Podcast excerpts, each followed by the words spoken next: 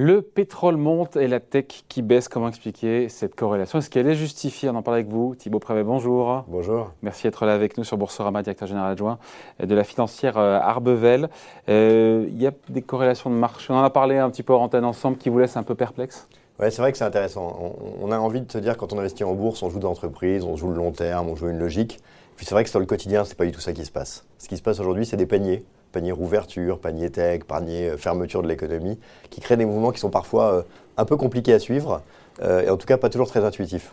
Comment est-ce qu'on explique justement que le pétrole monte et que la tech baisse?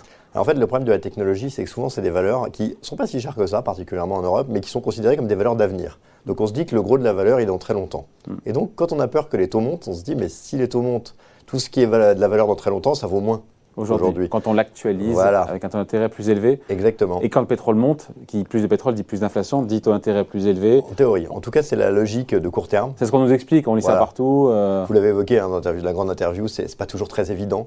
Euh, pour autant, c'est un peu la lecture. Alors, c'est hyper intéressant et c'est contre-intuitif. On se souvient quand le pétrole était haut la dernière fois, euh, on avait les biotech qui variaient avec le pétrole. Donc on sait qu'on a ce genre de choses, ce genre d'effets qui sont des effets de court terme, qui induisent rien dans le fonctionnement de long terme. Ce qui est intéressant aujourd'hui, c'est que euh, le raisonnement qu'on peut faire d'un point de vue logique, c'est quoi? C'est de se dire, les matières premières qui montent, c'est ce qu'on appelle un problème de pricing power. C'est-à-dire, quelles sont les sociétés qui peuvent repasser leur hausse de coûts euh, auprès de leurs clients finaux et du coup conserver leur marge? Très clairement, tout ce qui est innovant, on pense aux semi-conducteurs, on pense à la technologie, n'a aucun problème. Et pourquoi ça morfle dans ces cas-là? Pourquoi ces secteurs-là morflent alors que justement, on parle de hausse de prix, mais qu'ils sont en capacité, il y a le luxe aussi, peut-être le luxe, on dit quoi le luxe, la tech, effectivement, les semi-conducteurs, il y a pénurie, donc ils peuvent passer dans euh, leur prix, leur coût, cette C'est ça. il y a deux raisons. La première, euh, il y a une incohérence là, non? Il y a une incohérence. Après, euh, certains pourront vous dire que ça va trop monter et que la hausse elle-même était un peu exubérante et que donc dans des périodes où on se dit les taux vont peut-être remonter, bah, on va prendre un peu des profits sur ce qui a déjà monté. C'est le cas dans les valeurs technologiques, hein. en particulier l'année dernière et sur le début d'année qui avait été assez impressionnante.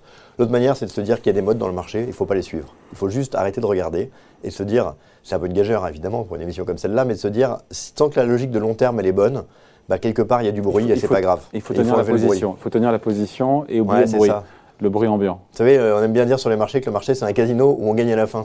Donc parfois, il faut essayer de sortir des à quotidiens qui peuvent être un peu lourds, un peu pénibles, et accepter le fait que quand on est sur des bonnes thématiques, euh, à la fin, ça marche. Donc il y, a des thématiques pour vous, euh, Thibault, qui ont morflé à de manière injustifiée, encore une fois Oui, c'est étonnant de voir que des valeurs de semi-conducteurs, on peut penser par exemple des valeurs internationales, à SM International, à SML, qui sont SML étant la plus grosse valeur hein, de, de l'Eurostox, qui, se, qui, fait, qui se tire la avec LVMH, euh, c'est quand même des sociétés qui ont augmenté très fortement leurs prévisions pour les années à venir il y a deux semaines, qui depuis ont perdu 10 à 15 Donc ça montre qu'on est dans un moment qui n'est pas un moment microéconomique, qui n'est pas un moment de détail des entreprises, mm. on est dans un moment sectoriel. C'est un moment où on balance certains secteurs, on en achète d'autres. Tiens, aujourd'hui, c'est les banques, etc. Il faut que vous arrivez le matin sur le CAC, vous voyez que si en haut, vous avez, je sais pas moi, LV, vous avez LVMH, euh, Téléperformance, bah, c'est une journée croissance.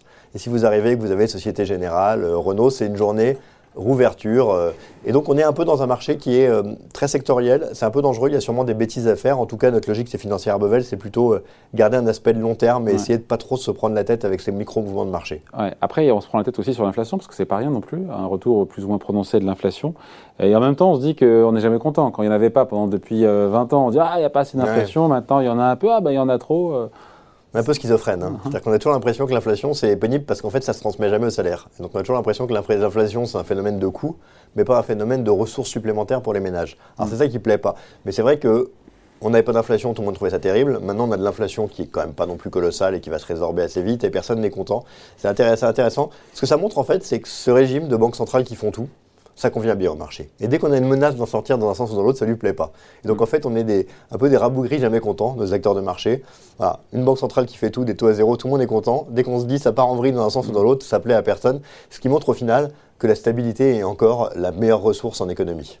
Et donc ces corrélations conjoncturelles, ponctuelles, il faut s'en extraire pour... Euh, tout à fait. Il faut s'en extraire parce que c'est un coup de venir un peu malade à regarder tous les jours, à se dire ah il y a ça qui monte, ça qui baisse. Et en fait, ça ne dit pas grand chose à long terme.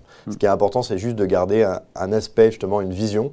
Et tant qu'on adhère à cette vision et qu'elle a du sens, en lien avec l'inflation, en lien avec les menaces actuelles, bah, il, faut il faut savoir la porter. Donc les boîtes qui sont en capacité aujourd'hui, parce qu'on se dit bien que l'inflation dans les dix prochaines années sera plus élevée que celle qu'on a eue depuis dix ans, a priori. probablement, mais pas tant que ça. Ouais, mais un peu plus, en tout cas un peu plus. Et la question, et la question c'est quelles sont les boîtes potentiellement qui peuvent sortir gagnantes? Et on revient à la thématique du pricing power, cette capacité, en disant voilà, mon sac euh, Hermès, euh, qui soit, euh, j'ai n'importe quoi, je ne connais pas les prix, mais à 1500, s'il passe de 500 à, 550 euros, et eh ben les clients ils vont continuer à en acheter. Continuer à en acheter, puis si vous rentrez en disant bah tiens chérie, j'ai pris un sac Desigual à la place que c'était plus cher, la substituabilité ne sera pas évidente. Mm. Si vous dites par contre j'ai pris mon crédit chez la Soggen plutôt que la BNP parce que le taux était meilleur, mm. tout le monde trouvera ça très logique. Donc on voit bien qu'il y a des marques qui ont une substituabilité et d'autres pas. Après, l'inflation, peut-être terminer là-dessus, mais il faut rappeler que historiquement, c'est un phénomène démographique. Et que plus la natalité baisse, plus, plus l'inflation baisse. Et qu'aujourd'hui, on est dans un moment où la natalité baisse partout. Donc l'idée qu'on peut avoir une inflation durablement forte, ça reste aujourd'hui quelque chose qui est très théorique. Bon voilà, merci beaucoup. Explication signée Thibaut Prébet, directeur adjoint de la financière Bevel. merci. merci.